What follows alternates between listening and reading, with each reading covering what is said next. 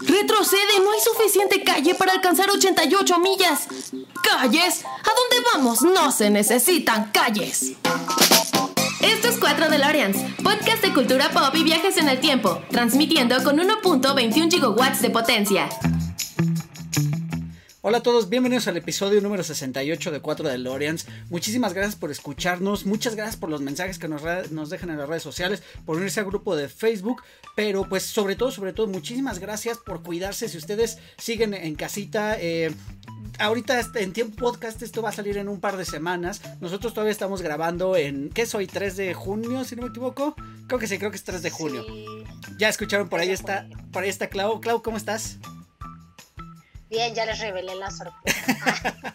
no, no, no, para nada. Ya te estaban viendo en la pantalla de todos modos. Sí, estamos grabando todavía en, 3 de junio. Digamos que hace un par de días se levantaron algunas de, algunas de las restricciones de esta, de esta cuarentena en la que hemos estado este, pues, guardados por, por ya eh, varias semanas, un par de meses en realidad. Entonces, de verdad, eh, pues espero que, primero que nada, que todos estén bien en sus casitas. Si, y si tuvieron que salir a trabajar durante todos estos días, pues de verdad, muchísimas gracias por salir. Eh, espero que lo hayan hecho con mucho cuidado. Y pues nada, no síganse cuidando, vamos a seguirnos cuidando porque pues a la fecha, al día de hoy, 3 de junio, no, no ha terminado. Espero que para un, futuro, un par de semanas que este episodio salga, salga al aire y ustedes lo estén escuchando, lo estén viendo, ya hayamos terminado y este, y pues de verdad qué bueno que nos acompañaron durante todo este tiempo. Espero que 4 de Lorenz les haya servido como un, como un entretenimiento, ¿no? Precisamente para, para no perder la cordura durante, durante todos estos días. De verdad, muchísimas gracias por eso. Y bueno, pues eh, ya vieron, Claudia del otro lado. ¿Cómo estás, Clau? ¿Cómo te trató esta cuarentena? Si es que ya se acabó o cómo te sigue tratando?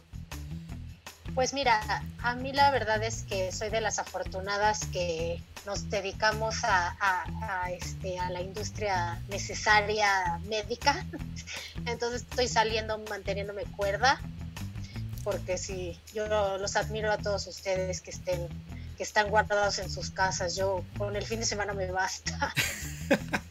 Sí, sí, sí. Bueno, pues eh, Claudia sí no, no, tuvo, no tuvo que guardarse, ya más bien al contrario, estuvo saliendo a trabajar todos los días.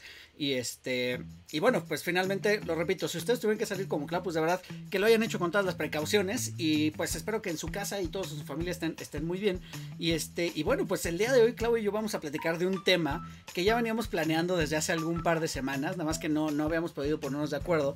Y, hoy, en vez de hablar, normalmente en este espacio lo utilizamos para hablar de las cosas que nos gustan, ¿no? Regularmente de cosas que nos gustan y de las que disfrutamos. En este caso vamos a hacer todo lo contrario, vamos a hacer un episodio sobre tres películas que no nos gustan y no solo no nos gustan, sino que nos parecieron terribles, abominables, aborrecibles y que no les vamos a recomendar. Eh, si ya las vieron, pues podemos discutir, este, en acá abajo en los comentarios podemos discutir y hablar del tema. Eh, si no las han visto de verdad, no las vean, a menos que les pique mucho la curiosidad con esto que vamos a decir.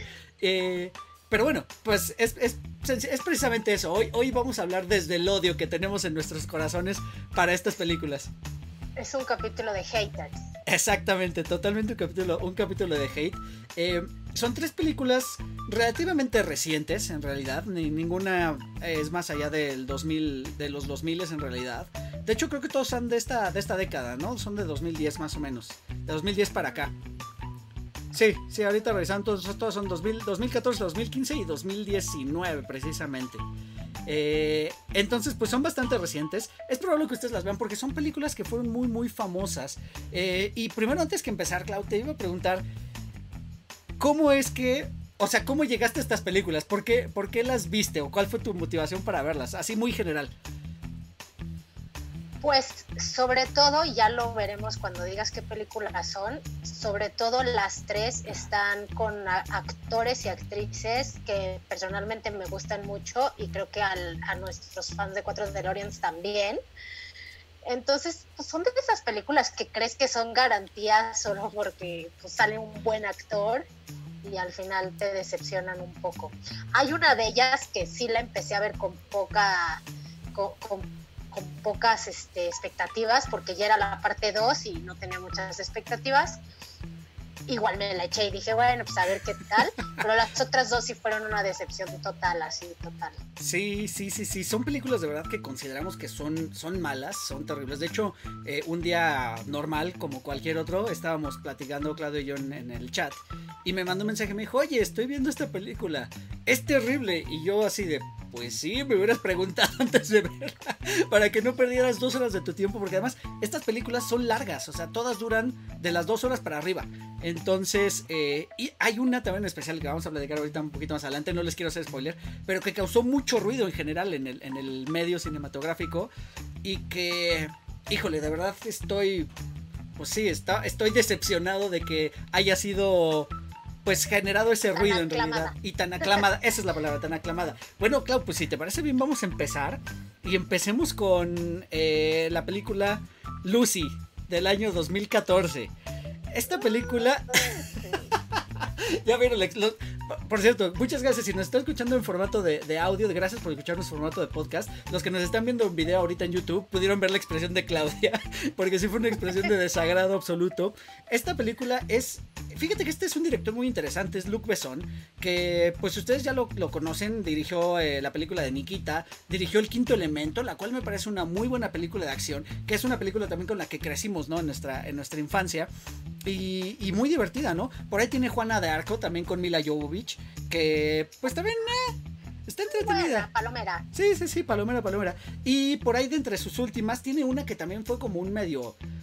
Fue como un fiasco a nivel crítica, eh, Valerian y la ciudad de los, mil, de los mil planetas. No sé si la pudiste ver, Clau. No, No la pudiste ver. ya no la vi. Bueno, No. es, es- fue un medio fiasco. La verdad es que le fue terrible en crítica, le fue terrible en taquilla. Pero a mí me parece una película bastante interesante. Lo único es que eh, está muy, muy llena de CGI. O sea, es de esas películas que se grabaron en un estudio con fondo verde. Y párale de contar, ¿no? Pero no está tan mal, ¿no? Tiene aliens, tiene acción y tiene a. Ay, ¿cómo se llama esta chica? La modelo rubia que parece que nada más tiene una ceja. Se me fue ahorita su nombre. Salió en una serie en Amazon Prime hace poquito. También salía de Hada. Ya me acordaré el nombre y si no se los pongo en los comentarios. Bueno, pero ella sale esta chica que es, pues, muy guapita, ¿no? Entonces, eh, pues vaya, tenía como varios elementos interesantes eh, y pintaba para hacer una buena película de acción y bueno, fue, fue un fracaso y entonces pues, el pobre Luc Besson pues viene arrastrando eso porque pues se hizo Lucy en el 2014, que es una película que yo le mencionaba a Clau que es una película que no entiendo cómo pretende ser tan inteligente, pero a la vez es tan tonta. Eh, Y además tiene buena idea, empieza muy bien y la arruina. totalmente, totalmente. O Y los Ujú. primeros, ¿qué será? La primera media hora, sí, más o menos.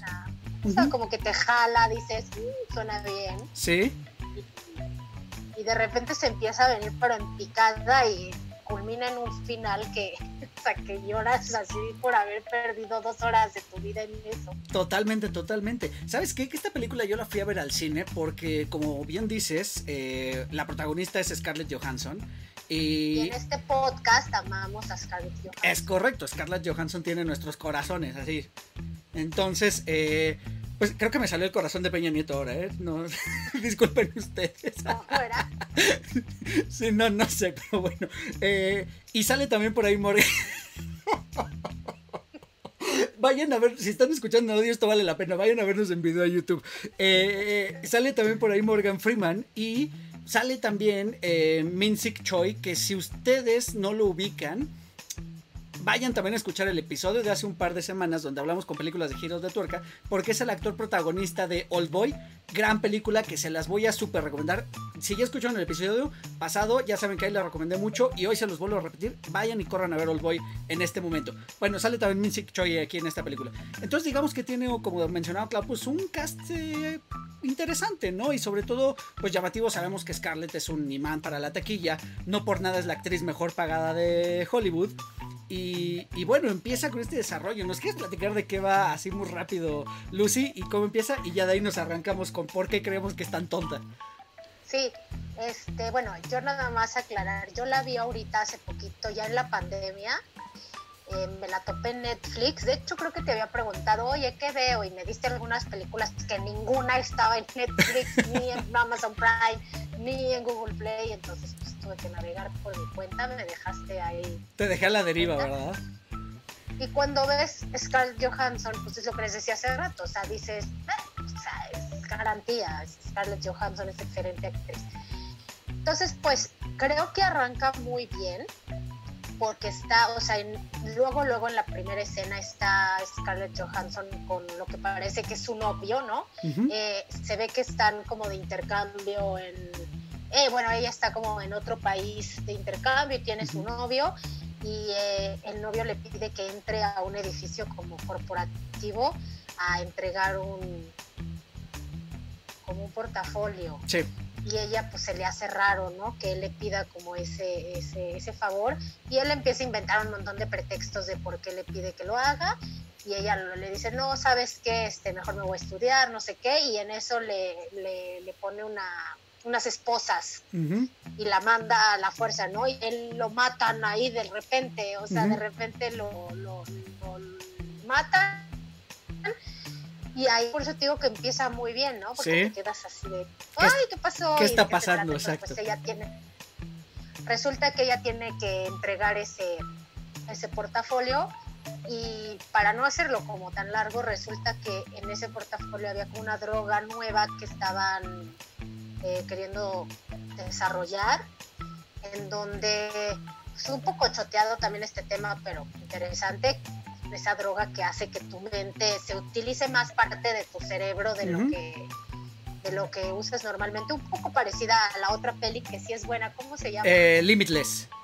Ajá, esa es muy buena, pero parecido, ¿no? Ajá. El punto es que en este momento Scarlett Johansson se encuentra con, con los traficantes que lo que quieren es llevar esta droga a sus diferentes países y para eso se las introducen en, como en el intestino. Pues sí, como, como, como, traficantes de droga, este, vayan ustedes a ver eh, en Nat Geo Alerta Aeropuerto para que vean de qué hablamos. Cuando tienen esta gente que sí en el estómago los hacen tragarse eh, pues bolsas de látex con, con cocaína sobre todo. Eh, bueno, es el mismo principio, ¿no? Esta Scarlett Johansson, que es Lucy precisamente y por eso se llama así la película, es forzada a transportar esta droga, ¿no? Y como bien menciona Clau, pues esta droga se la introducen en el pues en el cuerpo, ¿no? Se la meten en el estómago por medio de una cirugía, si no me equivoco, ¿no? Sí, porque ella se queda inconsciente y después despiertan con una como cicatriz. así es. Y resulta que al final a Scarlett Johansson le dan ahí una medio madrina y de los golpes se abre la bolsa dentro del estómago y entonces su sangre empieza a absorber toda la droga. Así es yo sé que hasta aquí todos dicen, wow, suena muy bien. Sí, hasta aquí estaba buena. Claro, claro. lo que empieza a dar porque, porque empieza con esta premisa, bien menciona Clau. Eh, de hecho, hay una introducción muy, muy rápida. Me parece que es como, no me acuerdo si es en título, no, es en voz en off o en, o en voz de, Morgan Freeman. Eh, ya sabemos con esta voz que. Está dando él está dando una conferencia. Él está dando una conferencia y ya sabemos que Morgan Freeman es la voz de Dios, entonces eh, lo que diga Morgan, Freeman pues suena adivino, ¿no? Entonces, eh, pues está Morgan Freeman dando su conferencia y nos, nos explica la premisa de que pues el cerebro humano realmente utiliza el 20% de su capacidad, ¿no? Que incluso los más inteligentes no usan más de eso y que si pudiéramos realmente concentrar toda la capacidad de nuestro y nuestra función cerebral más allá de ese 20% haríamos cosas maravillosas, ¿no? Increíbles. Entonces la premisa, como, y como bien mencionas, como la película de, Limitless, donde también se basan en una droga, eh, pues es más o menos ahí, ¿no? Y esa es la intención de esta droga, ¿no? Esta droga es eso, ¿no? Expandir la mente y poder utilizar más del 20% del cerebro. Y, y, bueno, pues en este forcejeo y en esta... Eh, pues sí, este accidentalmente a Lucy pues le, se le revienta la bolsa de droga dentro del estómago, le empieza a absorber su organismo y pues pasa lo que tiene que pasar, ¿no? Porque además es una super cantidad de droga, ¿no? O sea, no es así chiquito, es una, es una bolsa como de 3 litros. Sí, sí, sí. Sí, pero el tema es que Morgan Freeman, que es un estudioso de, pues, del cerebro humano, este, empieza a platicar en una conferencia que pasa como paralelo y, lo que, como dice Eric, la premisa es que solo usamos el 20% de nuestro cerebro, pero él va diciendo qué podemos hacer si vamos utilizando más y más y más. Hasta llegar a un punto en que se supone, según, según la película, que si nosotros eh, usáramos el 100% del cerebro, dominaríamos o sea, todo, tiempo, espacio, eh, tecnología, ¿no? Todo. Entonces, conforme Lucy va absorbiendo, esta droga va utilizando cada vez más, más partes de su cerebro y al principio está muy cool porque ella es como muy inteligente y puede ah, hacer, o sea, agarra una computadora y, ve muchísima información, o sea, cosas que todavía no es que sean creíbles, porque nada de esto es creíble, pero que dices, ah, bueno, está ocupando todo su cerebro. Pero de repente ya empieza a controlar las computadoras de todo el mundo y se comunica por Morgan Freeman a través de su tele, de su hotel, ¿no? Y entonces él le explica, o ella también está consciente que ya le quedan pocas horas de vida, porque cuando su cerebro ocupe ya el 100% de su cerebro, se va a volver como omnipotente, como luz, no sé, está muy raro. Sí. Entonces, ella tiene digamos que ella posee el 100% del conocimiento de la humanidad.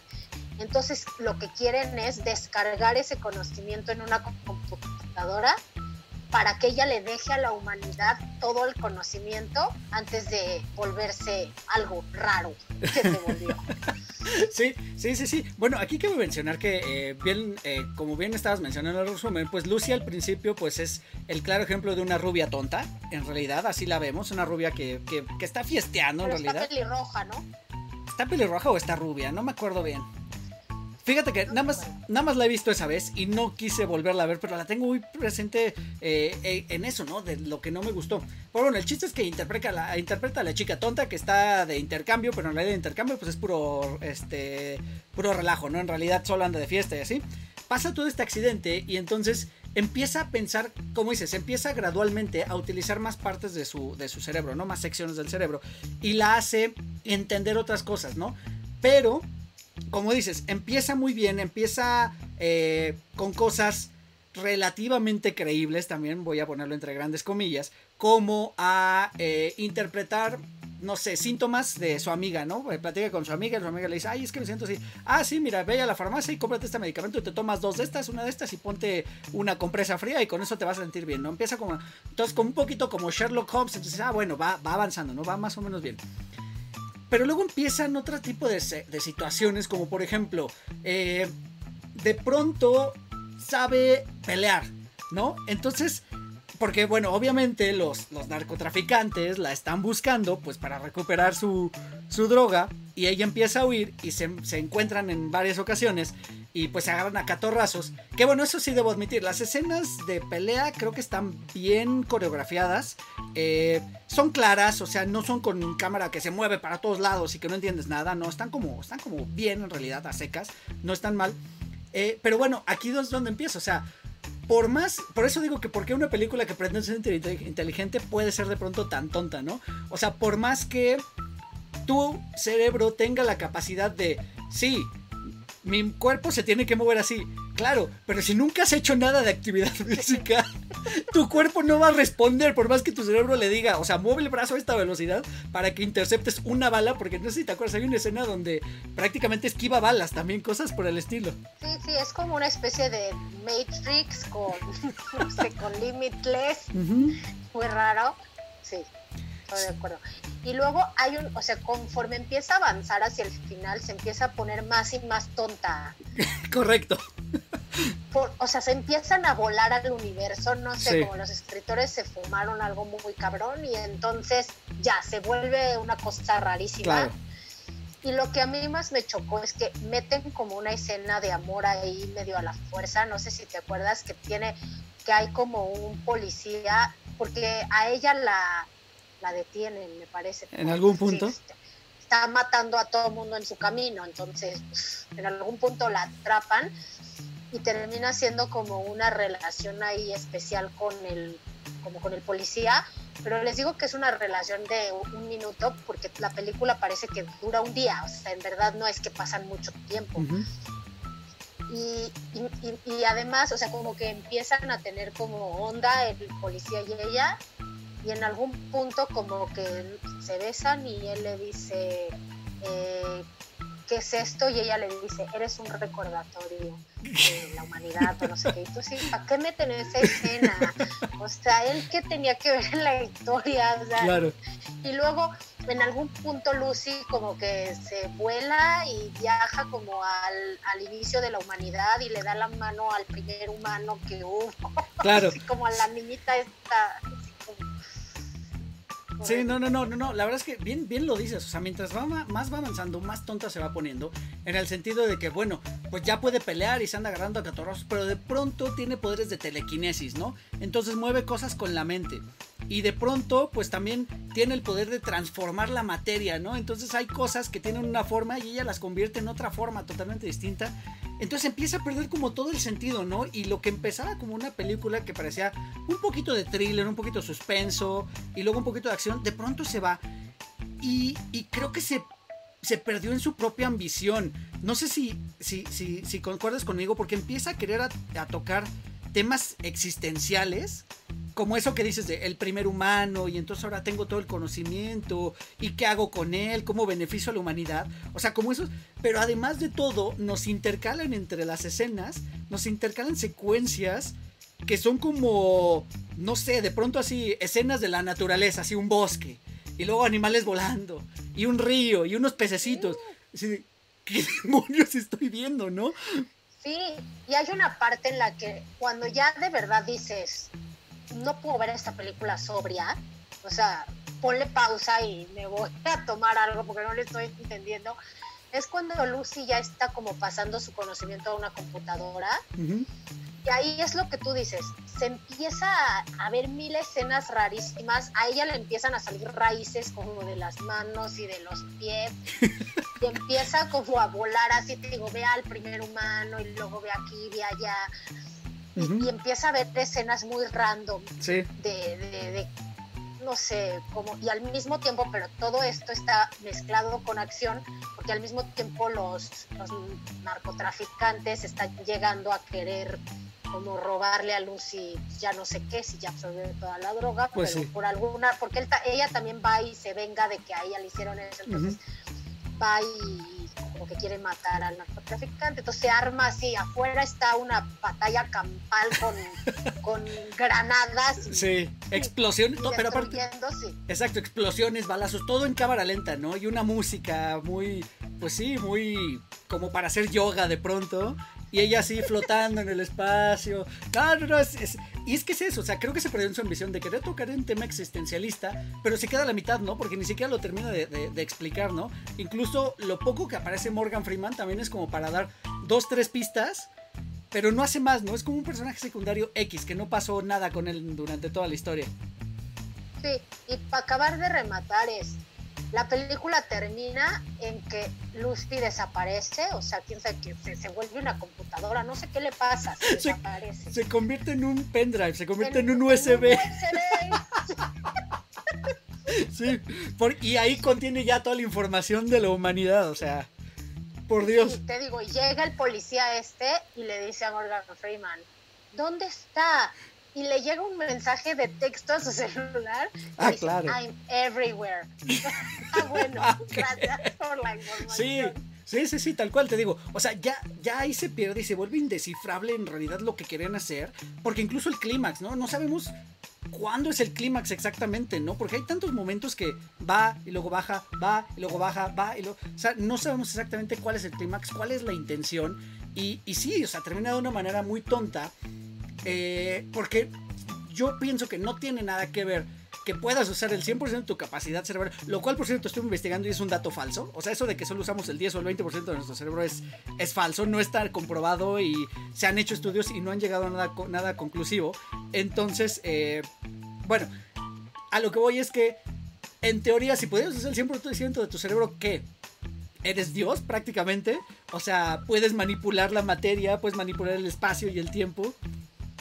Por eso a mí me gusta la película de Limitless, porque ahí lo que te dice es, usas una gran capacidad de tu cerebro y entonces piensas y razonas más rápido, aprendes más, eh, no sé, captas mejor las cosas, pero no ves al de Limitless cambiando las, las tamaño de las cosas y viajando por la web y prendiendo celulares por el mundo, o sea, sí, sí, sí, ¿qué tiene eso que ver? Sí, no, no, no, sí, porque de alguna manera, por ondas cerebrales, quiero pensar, se conecta con computador, o sea, ya ni siquiera es con contacto ni nada, o sea, como por ondas cerebrales se conecta con computadoras centrales y no sé si te acuerdas, hace un desastre con los semáforos también, o sea, esto que ya hemos visto en otras películas donde donde una inteligencia artificial controla los, los semáforos del tránsito y las cámaras y manda mensajes. Precisamente esto mismo hace Lucy, pero nada más flotando en el aire, ¿no?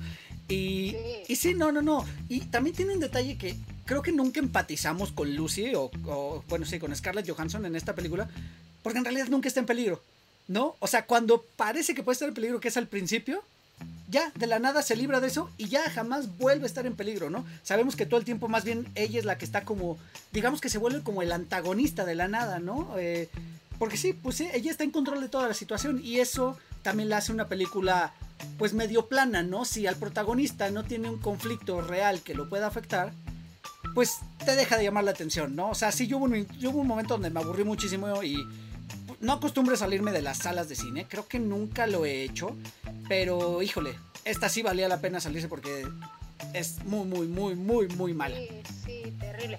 Cuando a ella, o sea, creo que la película avanza bien hasta que a ella, o sea, todavía, hasta que la golpean, uh -huh. todavía cuando se le abre la droga en el, en, como en la sangre, medio empieza bien y hasta ahí como dices, empatizas un poco porque dices, a ver, una, como dices, una americana tonta haciendo un intercambio que se metió con el chavo equivocado, la embaucó en un problemón, uh -huh. o sea, eh, casi que estás viendo exacto, preso en el extranjero uh -huh. o alguna película así súper dramática de drogas. De, sí, de Expreso de medianoche, ajá, alguna de esas. Inocencia robada. Ándale, inocencia robada. Algo así, exacto como que vas, va bien, va bien, pero a partir de que ella se vuelve omnipotente, pues, o sea, es invencible. Totalmente. Es invencible, puede hacer todo, se puede mover, o sea, ¿cuándo vuelve a tener algún tema? Nunca, o sea, por más que el otro narcotraficante la persigue y tal, uh -huh. ¿cómo le va a ganar si ella es como toda poderosa? Es como todos los Avengers sí. en una. Sí, exacto, exacto. Sí, no, no, no. Es, híjole, es muy mala película, la verdad es incluso la, actuación de Scarlett Johansson, que normalmente es, es, muy buena actriz y nos gusta mucho, incluso no lo hace tan bien, ¿no? Pero creo que es culpa del guion, ¿no? Creo que es culpa del guion porque no tiene muy claro hacia dónde va. Y, y sí, o sea, la hace, la verdad es que la hace quedar mal. Eh, yo me acuerdo que cuando salió esta película La al cine, platicaba con Miguel, que ya también ha colaborado aquí en Cuatro de Loreans, y, y, él me decía que le encantó cómo estaba, y yo, no, es muy tonto, o sea, todo lo que pasa es muy tonto. Entonces, Miguel, si nos estás escuchando y gustas hacer tu defensa, te esperamos aquí en los comentarios para que vengas a defender Lucy, a menos que hayas cambiado de opinión.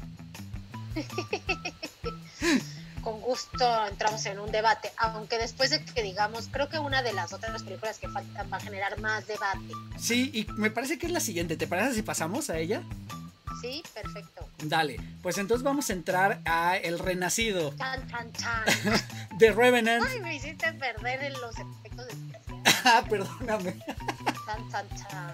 El Renacido. Película del 2015 película súper aclamada del mexicano Alejandro González Iñárritu, eh, ganador del Oscar en ese año a mejor director. Y este, y bueno, había ganado el año anterior. Mejor actor. Ajá, bueno, en esta, esta misma película fue la que le dio el Oscar a Leonardo DiCaprio por mejor actuación.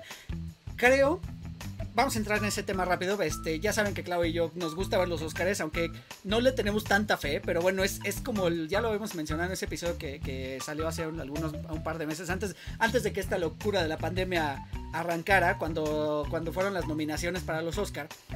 Eh, hablábamos de que sí, a lo mejor el Oscar no premia lo más justo, ¿no? Pero sí es el premio más que te da más visibilidad, ¿no? Como, como película en general, porque es el, es el mercado en el que estamos enfocados.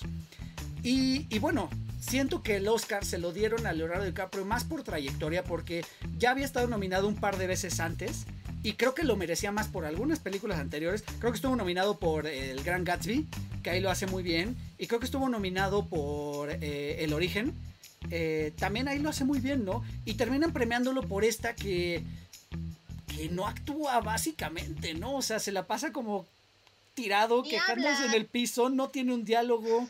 eh, babeando básicamente también toda la película, echando espuma por la boca.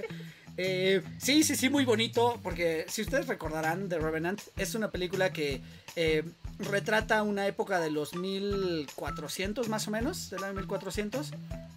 No, 1600, 1600 como 1600, cuando están colonizando apenas América. Y este, ajá, y entonces eh, Estados Unidos precisamente, y, bueno, es una, pues sí, son, son colonizadores eh, americanos que están en el norte de Estados Unidos y están pues haciendo lo que hace un colonizador, ¿no? Este, buscando lugares, este, obteniendo material para sus construcciones, cazando, matando indios, ya saben, lo que hacen los colonizadores estadounidenses. y bueno, pues se filmó esta película en Canadá bajo condiciones climáticas muy extremas, que sí, por supuesto que tiene valor, pero creo que ese es su más grande mérito, ¿no? Y creo que por eso hizo mucho ruido. Y ya. Mira, yo quiero, o sea, sí hacer como una aclaración. La fotografía de esa película es espectacular. Es, o sea, de verdad ahí sí, antes de que los haters de los haters nos, reclamen de ¡ay, renacido! Sí, sí, su, su, fotografía es hermosa. de verdad, hermosa. Pero puedes hacer un documental de National Geographic. O sea, tienes que hacer tres horas de viendo a Leonardo DiCaprio con rabia. O sea, no, o sea, no es necesario para enseñarnos la fotografía. Sí, sí, no, no, no. La fotografía increíble del chubo, del, del, del chubo, ¿eh? del Chivo Lubeski, que por cierto también ganó Oscar en esta película por fotografía, bien merecida como mencionas, es increíble, es impresionante la fotografía, es muy muy bonita, de hecho tiene un plano secuencia casi al inicio, creo que es lo mejor de la película, prácticamente al inicio es ese plano secuencia donde es una batalla y los atacan unos, este, unos indios nativos americanos, eh, es, es lo mejor que tiene la película. Pero antes de entrar bien en detalle, quería nada más rápido platicarte porque Alejandro González Iñárritu no es un director que en realidad lo tenga yo en gracia. O sea, es el director de Amores Perros que recién cumplió 20 años, si no me equivoco. Creo que sí.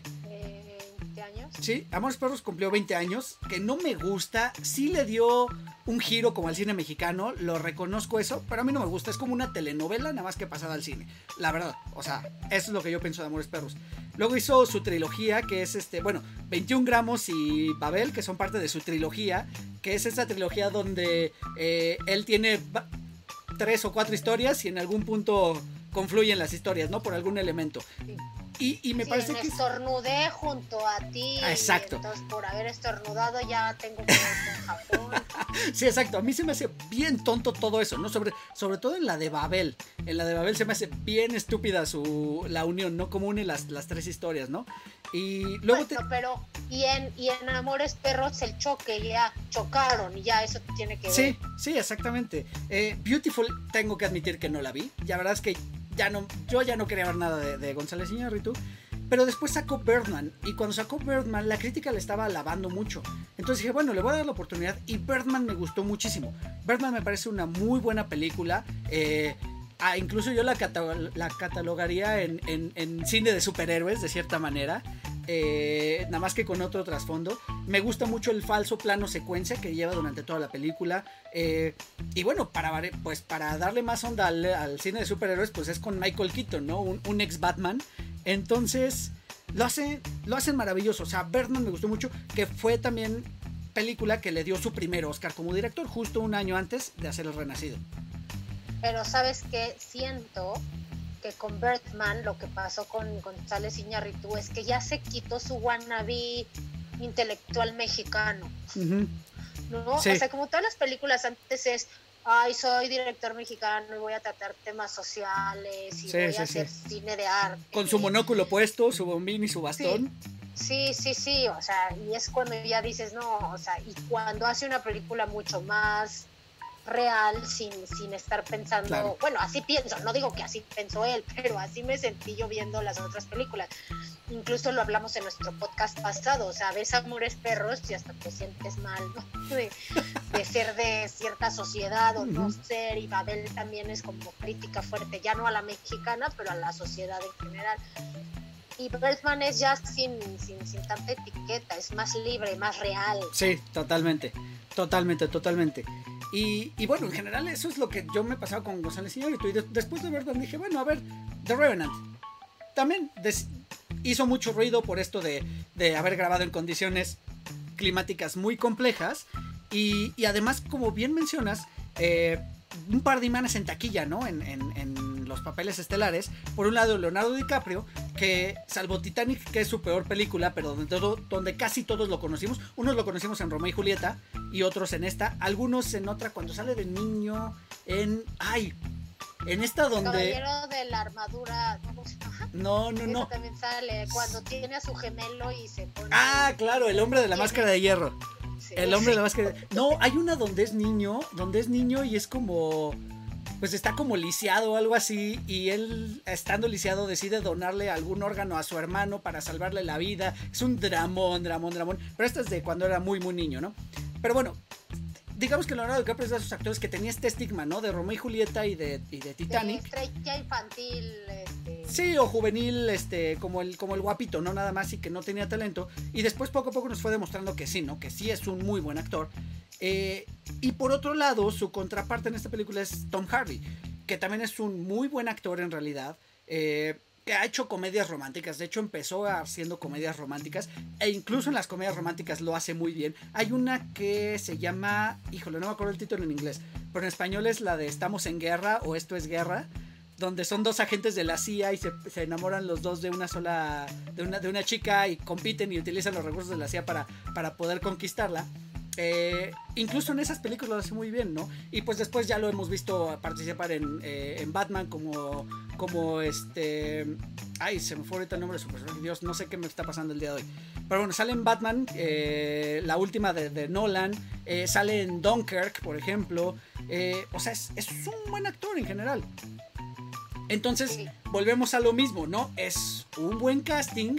Y, y bueno, arranca la película, arranca con esta eh, pues sí, con esta secuencia, que es un, plano secuencia, valga la redundancia, de un ataque, ¿no? Ellos están, me parece que están como cortando madera, algo por el estilo, cerca de un río, y entonces les cae una, pues sí, un ejército de, indios nativos americanos. Y son, los superan en número, ¿no? A pesar de que ellos traen rifles y armas de fuego, los, indios americanos, pues entre flechas, lanzas, y que son un montón, los empiezan a atacar y es muy buena escena, ¿no? Vemos, vemos sangre, está medio gore, vemos desmembramientos, eh, vemos cómo a, los que llegan a atrapar, cómo les quitan el cuero cabelludo. Eh, es medio salvaje y es muy intensa. Pero es lo mejor. De ahí, a partir de ese punto, la película empieza a abrirse para abajo, para abajo, para abajo, para abajo. Y se vuelve una aburrición horrible. Yo quiero decirles a todos los delorianos que como los quiero mucho, eh, y, y, me tomo en serio este trabajo. La volví a ver, a pesar de que Eric me dijo que no tenía que volverla a ver. Y me tomó cinco días de guerra porque me quedaba dormida y la volví a ver y la volví a ver. O sea, iba avanzando así de que cinco, cinco intentos y creo que al final no lo vi. O sea, me quedé, ya, ya dije, ya no puedo.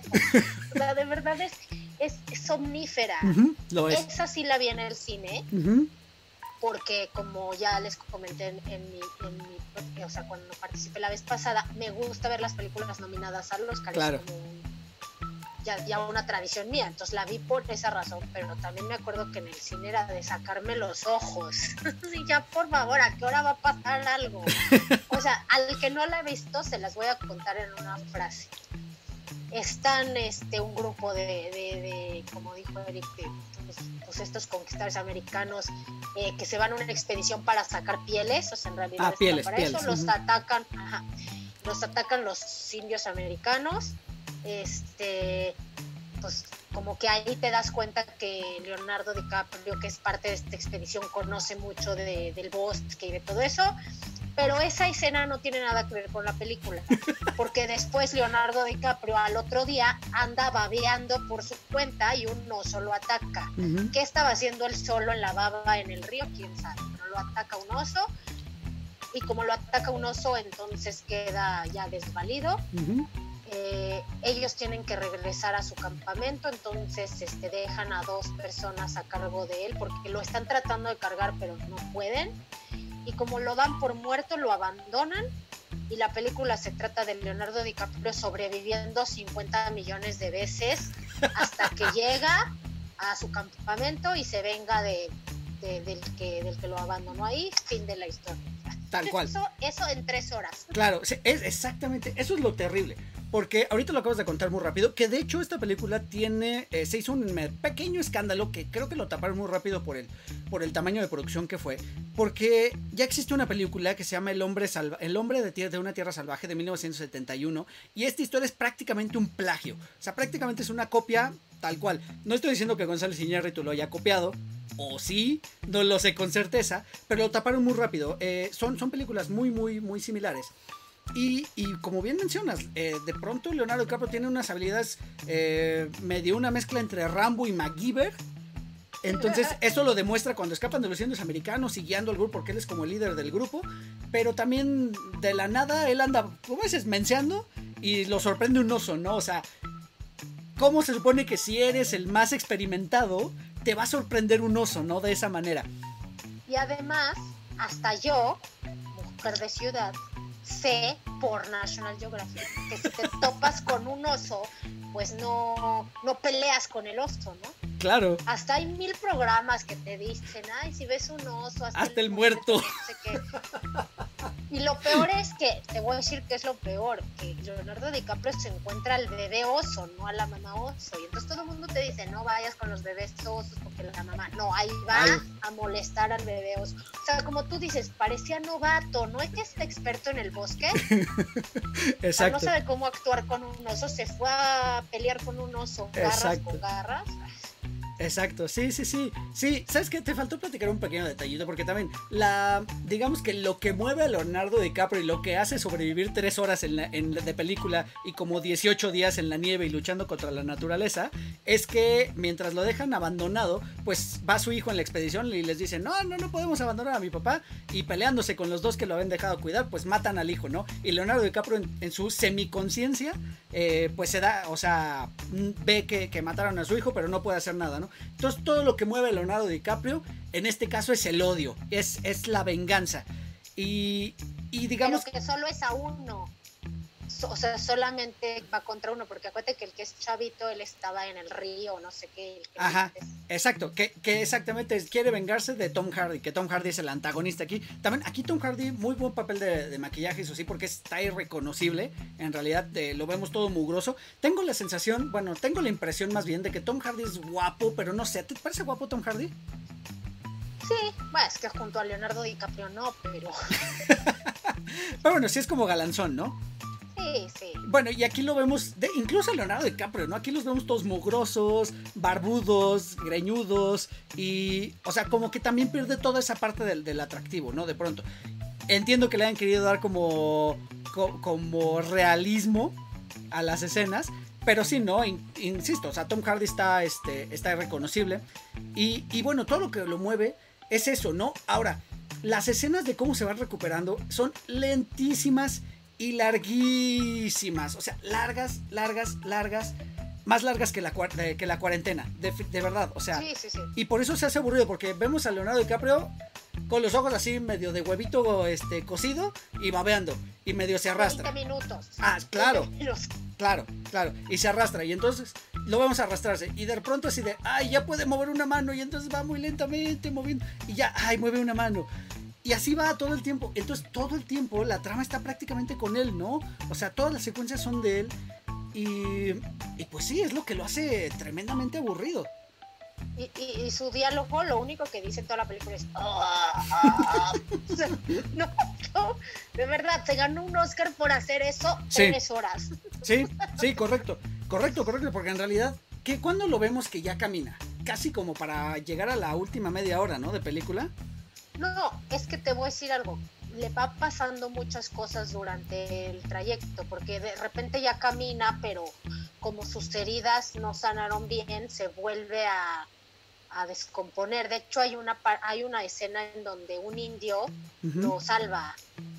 Sí. Este, porque él ya llega caminando con el indio y de repente se cae del caballo porque como que tiene ah, heridas al no haber al no haber este, sanado pues se infectan. Y entonces el indio le pone sus este como hierbas y lo salva.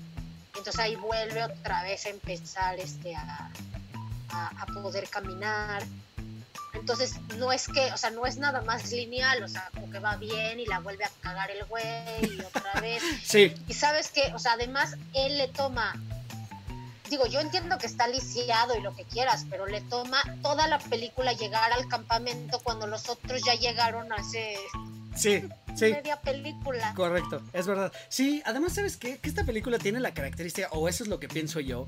eh, también sé que por ahí de pronto hay alguien que me va a decir que no le gusta que use esta palabra, pero esta película me parece súper pretenciosa, de pronto, porque nos ponen cosas que nada que ver con la película, ¿no? O sea, de pronto, cuando va el caballo corriendo y se desboca por el desfiladero, o cuando la escena de los lobos que cazan a un bisonte. O sea, sí, ya entendí que la naturaleza es cruel, ¿no? No me lo tienes que volver a repetir, o sea, no estoy viendo un documental precisamente. ¿Me quieres decir que en la naturaleza el que sobrevive es el que se adapta? Lo tengo muy claro, ¿no? Para eso vi el Rey León en 1994. Sí, ¿sabes qué pienso? A ver, como dijimos, tiene una excelente fotografía. Algo que no dijimos que tú vas a saber más que yo, me parece que no tiene filtros, ¿no? O sea, es tomada, me parece, o sea, haber leído que todas las escenas se tomaron, o sea, se esperaban a la hora del Ah, día sí. que la luz fuera, o sea, no tiene como efectos, Correcto. es totalmente natural. Entonces, qué bueno que quieras demostrar que eres un máster de la fotografía, que tienes un buen elenco, lo podías contar en hora y media, no Ujú. lo tenías que contar en tres horas. Y creo que esas escenas a mí también me parecen pretenciosas porque es, mira qué bueno soy Ujú, tomando Eso. video de la naturaleza Sí, y, y- claro, saber, o sea, sí, sí creo que en menos tiempo hubieras disfrutado más la fotografía y todas esas escenas de la naturaleza porque realmente son muy hermosas, pero después de tres horas de ver a Leonardo DiCaprio babeando y cojeando, Sí. ya dices, recorta esa escena y es la película de dos horas. sí, sí, sí, sí. ¿Qué tal? O sea, yo lo con lo que no puedo es qué tal cuando duerme adentro de un caballo. Ah, exacto. Sí, sí, sí, sí. Sí, que tampoco es nada nuevo. Eso sí puedes. Claro. O sea, no puedes contra un oso, pero sí te puedes meter a un caballo Claro. a dormir. Claro, y, y- y- e insisto, y que tampoco es nada nuevo porque lo vimos en, en Star Wars en episodio 5, cuando Han Solo y Luke se duermen adentro de un animalito de estos que los andan transportando para sobrevivir al frío. O sea, tampoco me vengas a contar que es algo nuevo, ¿no? Entonces, sí, es es súper pretenciosa, es muy pedante, igual de pedante que González Iñárritu, que lo hemos visto en entrevistas. Yo no lo conozco personalmente, esa es la opinión que tengo de él eh, por lo que he visto. Y pues sí, ¿no? bien por Birdman, mal por el Renacido. Y mal por todas las demás hacia atrás, incluyendo Amores Perros. Sí, no, yo también, yo también, de verdad se los digo. O sea, cuando a Eric le, le- propuse, vamos a hacer una película de hate, digo, un podcast de haters, ya basta de todas, ay, me encanta. Le dije, El Renacido es la peor película que he visto. Y- Cierto es. Y, y ahorita que la volví a ver, lo, o sea, lo comprobé. O sea, porque todavía dije, bueno, a lo mejor en el cine ese día, pues, no sé, estaba incómoda, no me acuerdo. No, no, la volví a ver, les digo, lo peor que he visto, ¿no? Y sé que va a tener polémica, porque sé que es una película, como dices, una película querida y aclamada, pero no confundan, no estamos criticando la fotografía, estamos criticando el guion. Sí, Y, y, y también a mí Leonardo DiCaprio me encanta como actor, pero también creo que no es su mejor película. por supuesto que no. Sí, no, no, no, para nada. Además, y ya para cerrar, para cerrar, para cerrar, definitivamente, después de que te aventaste 2 horas 45, se resuelve en los últimos 12 u 8 minutos. Es lo que yo digo, o sea, estás tres horas viéndolo sobrevivir al bosque para que llega, mata al cuate. En- ni siquiera hay ni siquiera hay pleito, ¿no? O sea, ni siquiera hay como batalla. Sí, pero es muy chiquitito, según yo. O sea, dura muy poquitito. Esa parte ni siquiera es emocionante, ¿no? Eh, lo que vale la pena ver de esta película es la fotografía y ver la primera secuencia y párenle. O sea, de verdad, ahí le pongan stop y ya. Ya, no, ya escucharon el resumen, no se van a perder de nada. O véanla en cámara rápida. Ya. Así como, En-. Sí, sí, sí, sí, definitivamente. ¿Para Igual qué no hay diálogos, no importa. Exacto, no se van a perder de nada. Eh, ¿Te parece bien si vamos a la última que tenemos? Sí.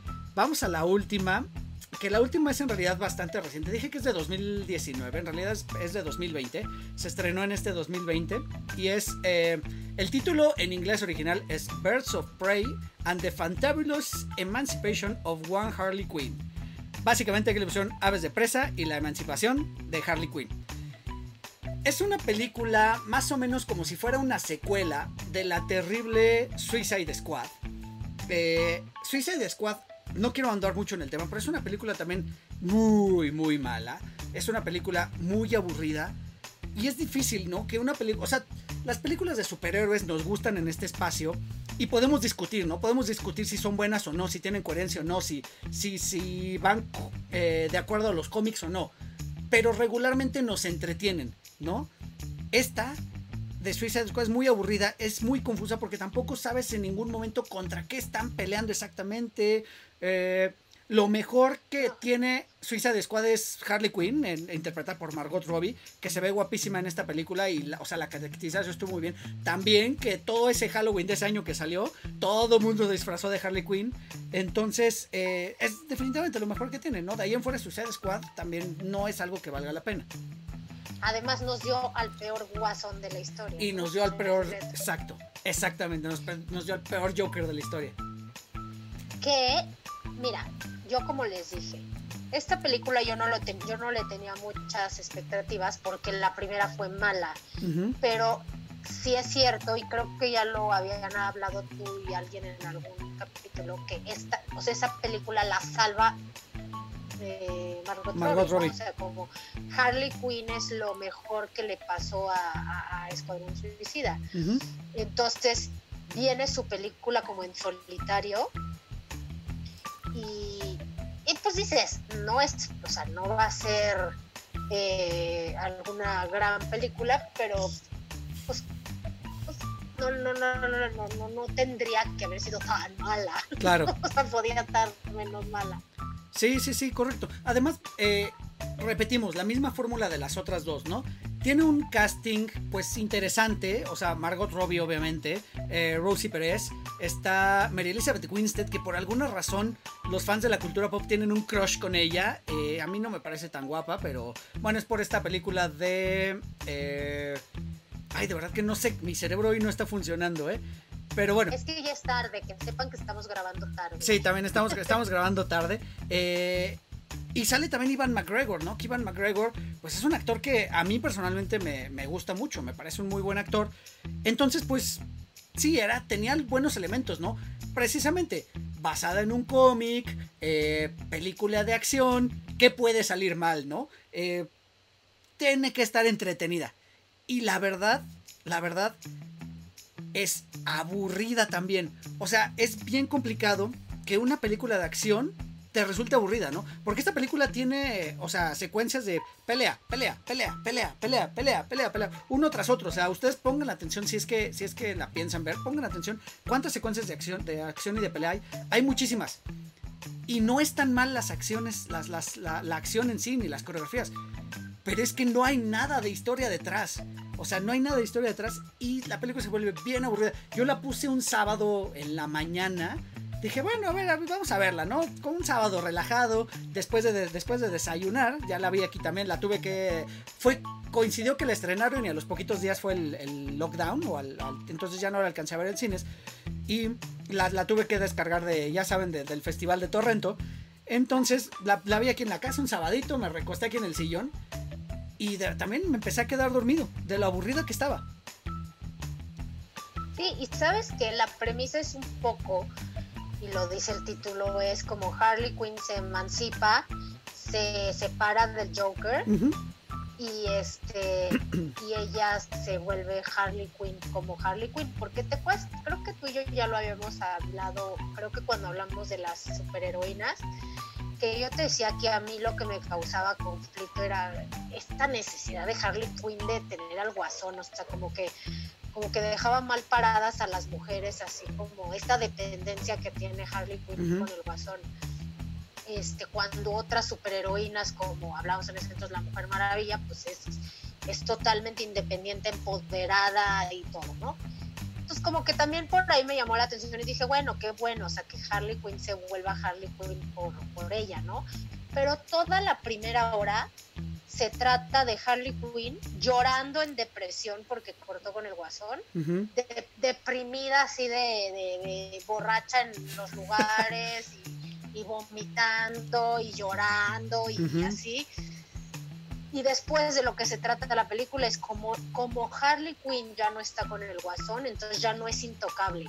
Correcto. Entonces todos sus enemigos se vuelcan hacia ella para, pues ahora sí le pueden hacer daño porque ya, ya no está con el guasón. Exacto. O sea, ya es, es como, y o sea, solo porque al final digas, ay, pues ya salió medio bien parada y ya se va a dedicar al crimen sin la necesidad del guasón. Híjole, no, no, no, no, la historia... Ahora, hay, hay un detalle del que quisiera pedirte tu opinión, eh, porque bien lo mencionas, ¿no? Tú eres, tú eres pro feminismo, eh, en, en un sentido, la verdad es que muy Mm, muy sensato en realidad, eres de las personas con las que más sensatamente he podido hablar de feminismo. Y te quería preguntar esto, ¿no? La película es dirigida por una mujer. Eh, se nota, o sea, se nota que está dirigida por una, por una chava en pequeños detallitos, ¿no? Que a mí de pronto me parecieron medio tonterías como por ejemplo, están peleando entre ya cuando se forma el grupo de Verso, porque bueno, Verso Prey, para quien no conozca, es, es un cómic también de 1999, donde precisamente se unen varias, varias eh, mujeres que no necesariamente son villanas o buenas, ¿no? Simplemente se unen y, crean un equipo, ¿no? Para luchar, pues sí, contra la injusticia prácticamente. Ahora, cabe mencionar que Harley Quinn no pertenece a este grupo, eh, digamos que tomaron el nombre de Birds of Prey, tomaron algunos de sus personajes y metieron a Harley Quinn ahí, ¿no? Eh, bueno. Que bueno, en la película se separa Harley Quinn de ellas. En la película se separa Harley Quinn de ellas al final. Pero bueno, el punto es que ya se armó este grupo de chicas y están peleando. Y hay un punto donde una de ellas trae el cabello suelto y le dice a la otra así como, ay, ¿no quieres una liga para tu cabello? Porque, pues sí, ¿no? Me imagino que debe ser molesto que se te venga el cabello a la cara mientras te estás dando de catorrazos, ¿no? O sea, son pequeños detallitos que sí se notan que están dirigidos por una mujer, pero a lo que voy es que de pronto, de la Harley Quinn que habíamos visto en Suicide Squad, que la vemos con estos shorts que hacen lucir muy bien la figura de, de Margot Robbie, aquí la vemos ya vestida de otra manera donde cero luce su figura femenina. Entonces nada más no sé qué opinas de esa desexualización que le hicieron al personaje. Que en uno fue como el atractivo para llamar al, público y en esto fue como que, pues, que ya no se vea como un personaje sexualizado. Mira, bien, porque lo hemos hablado también en algunas ocasiones cuando hablamos de superheroínas, que pues está bien, ¿no? Está, está bien eh, valorar el trabajo de las mujeres por su trabajo y no nada más por cómo se ven, ¿no?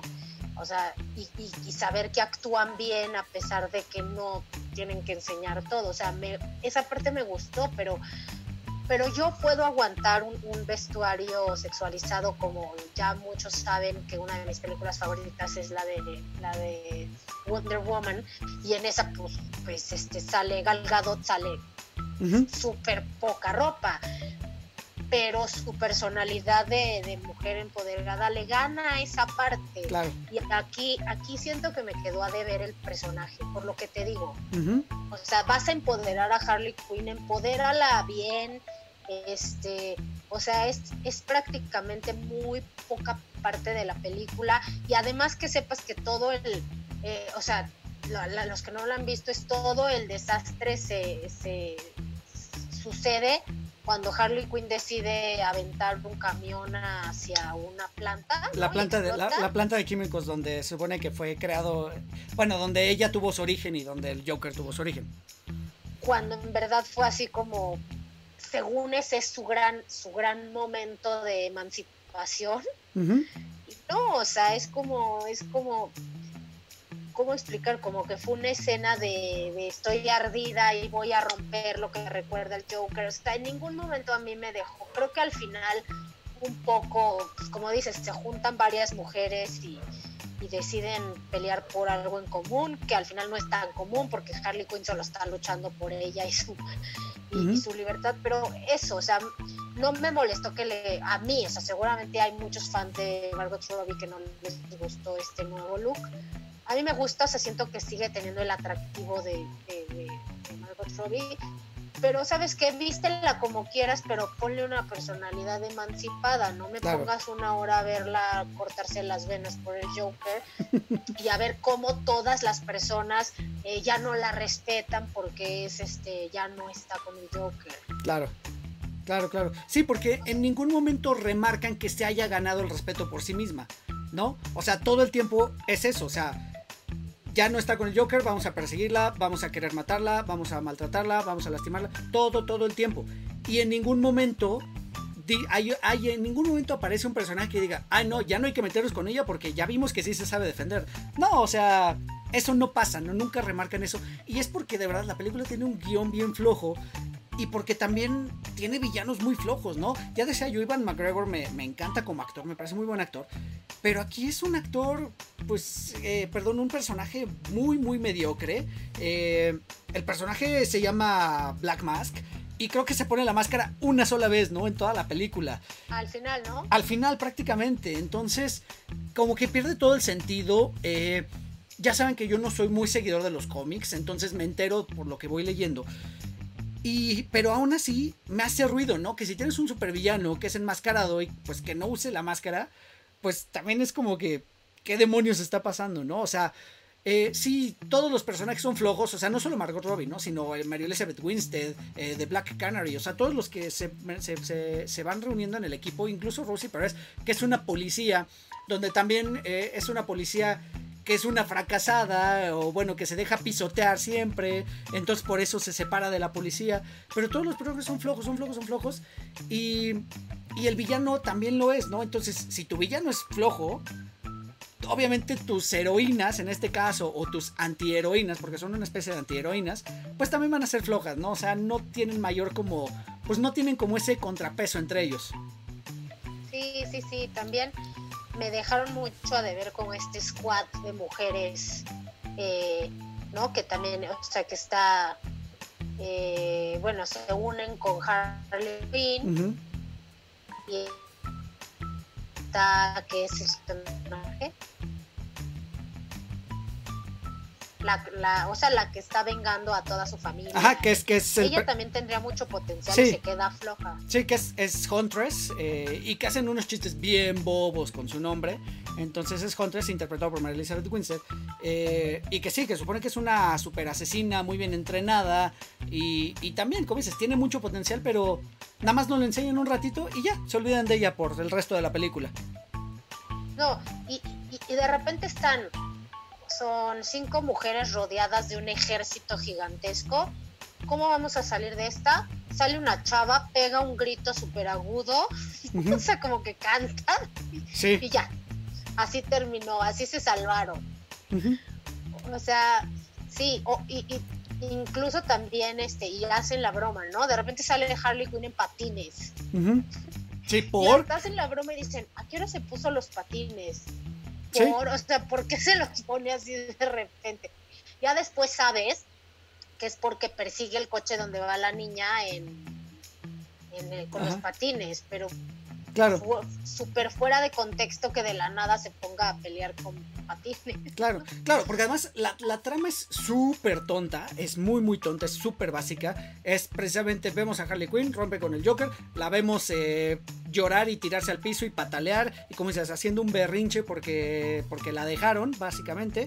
Y casualmente hay una niña que se robó un diamante que casualmente es de unos criminales que se lo habían robado antes. Entonces están persiguiendo a la niña. Harley Quinn también la persigue. Y luego, en vez de entregarla, lo que quiere hacer es protegerla sin ningún motivo aparente en realidad. Simplemente porque de la nada dijo, ok, ahora voy a ser buena. Cero sentido.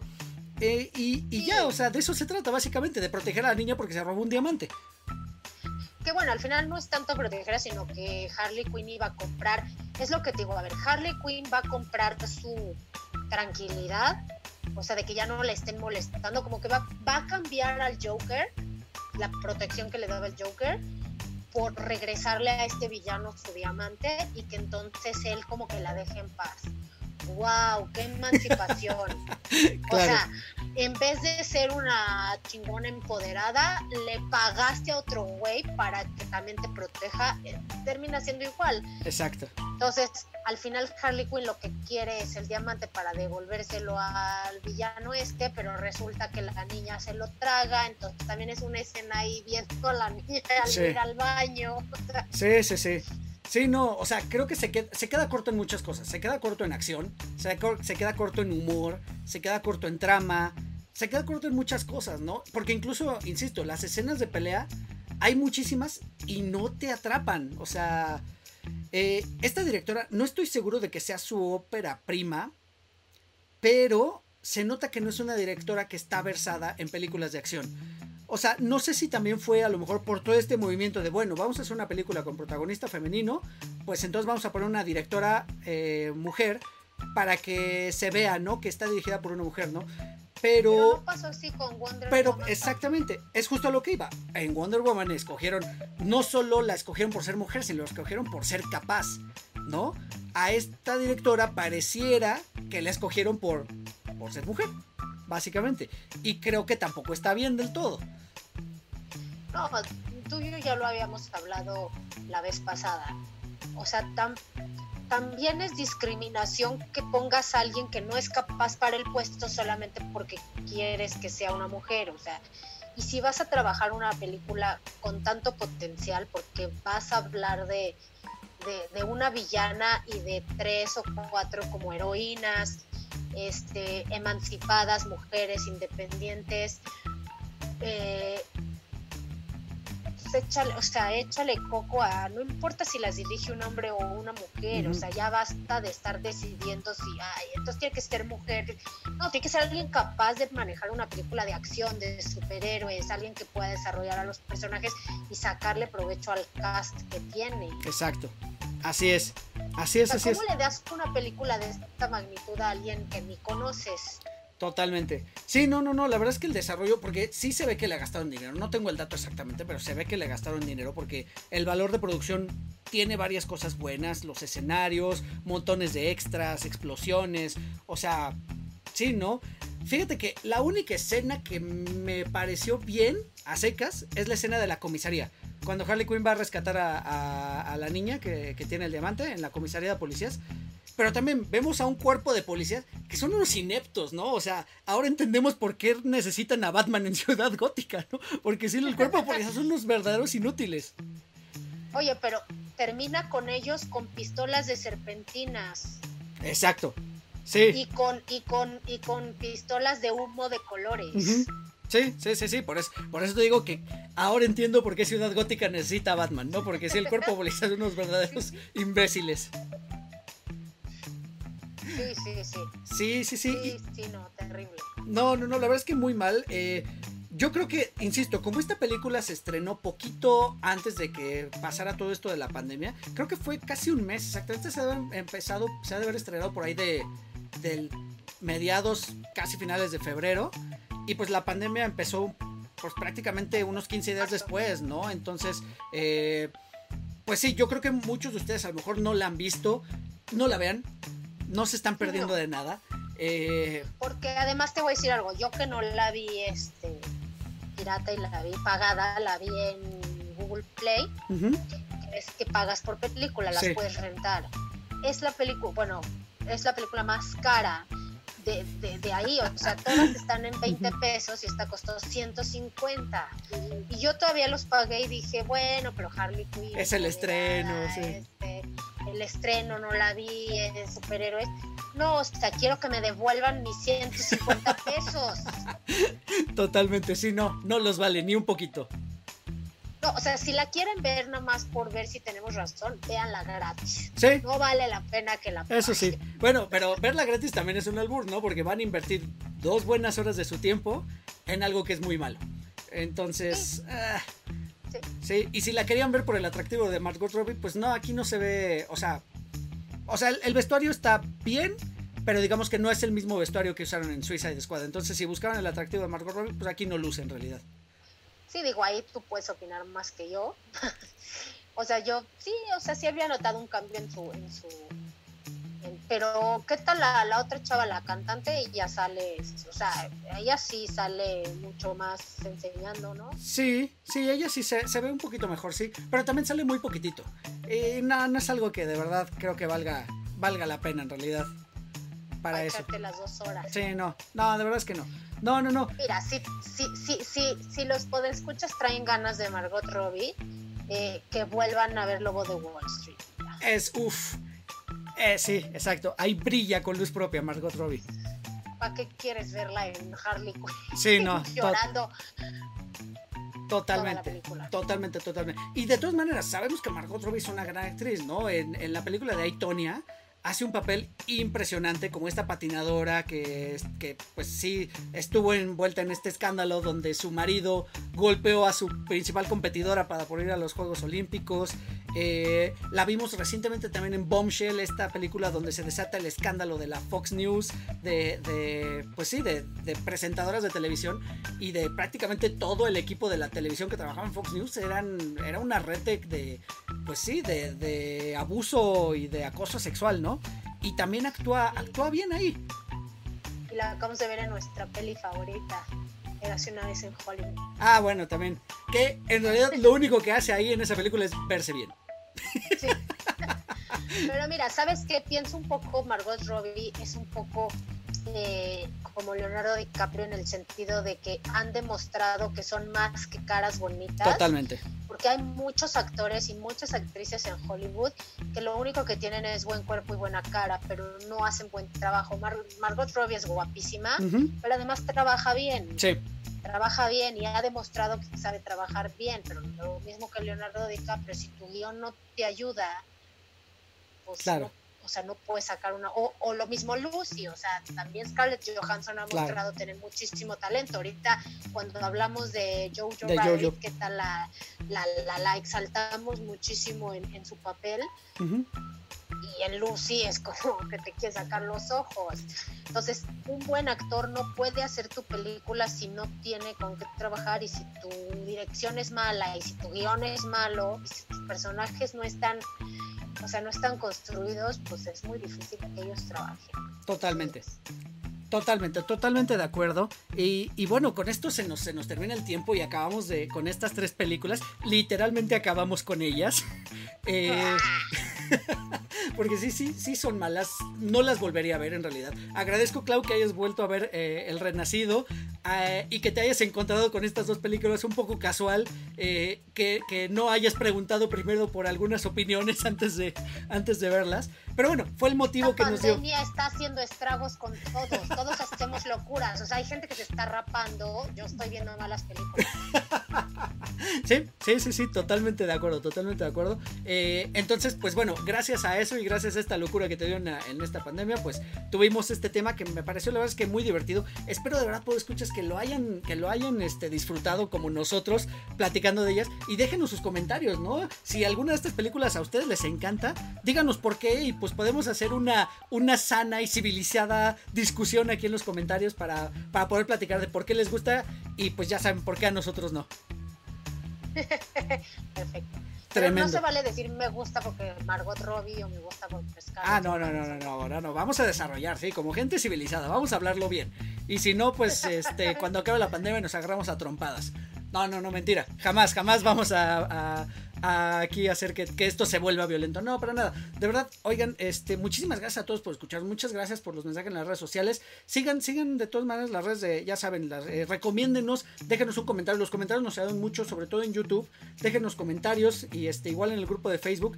Y las redes de 4 de Lorenz, ya saben, 4 con número de Lorenz, así como se, como se escucha y este, denle un like, denle suscribir, todo eso, todo eso nos ayuda, ¿no? Cada que publicamos en, en, Twitter, en Facebook o en Instagram, si nos dejan un corazoncito por ahí, nos ayuda muchísimo para que esto siga creciendo y pues para que nos sigan recomendando y nos siga escuchando más gente. Ya llevamos 68 episodios, es gran cantidad de episodios, la verdad es que estoy muy contento, que vale la pena de verdad, gracias a ustedes que nos escuchan, ¿no? Si no nos escucharon, pues este proyecto no, no tiene sentido. Clau, muchísimas gracias por, por la recomendación del tema, la verdad es que sí fue muy, muy entretenido y este, muchísimas gracias por tu tiempo y gracias por venir de nuevo aquí a 4 de Lorenz.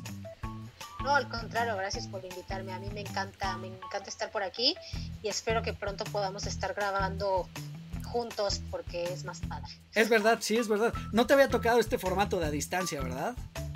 No, o sea, ya, ya nos estamos acostumbrando a que esto también es, es la cercanía que tenemos ahora, pero nada como el contacto humano. Correcto, es correcto, correcto. Sí, además tú y yo estando tan cerca, pues sí, sí, sí, sí es más sabrosa la plática en persona. Sí, pero bueno, ojalá la próxima ya pueda ser presencial y si no, de todas formas aquí estaremos buscando nuevos temas para, para entretener. Buenísimo. Clau, tus redes sociales, ¿cómo te encontramos?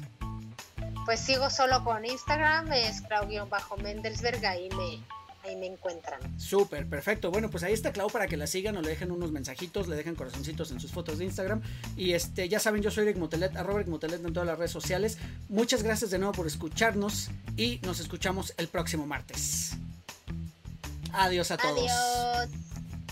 Pueden encontrar a 4 DeLoreans en Spotify, iTunes y YouTube. Conducción y concepto, Eric Motelet. Voz en off, Poli Huerta. Siguen escuchando 4 DeLoreans porque el próximo martes voy a enviarlos de vuelta al futuro.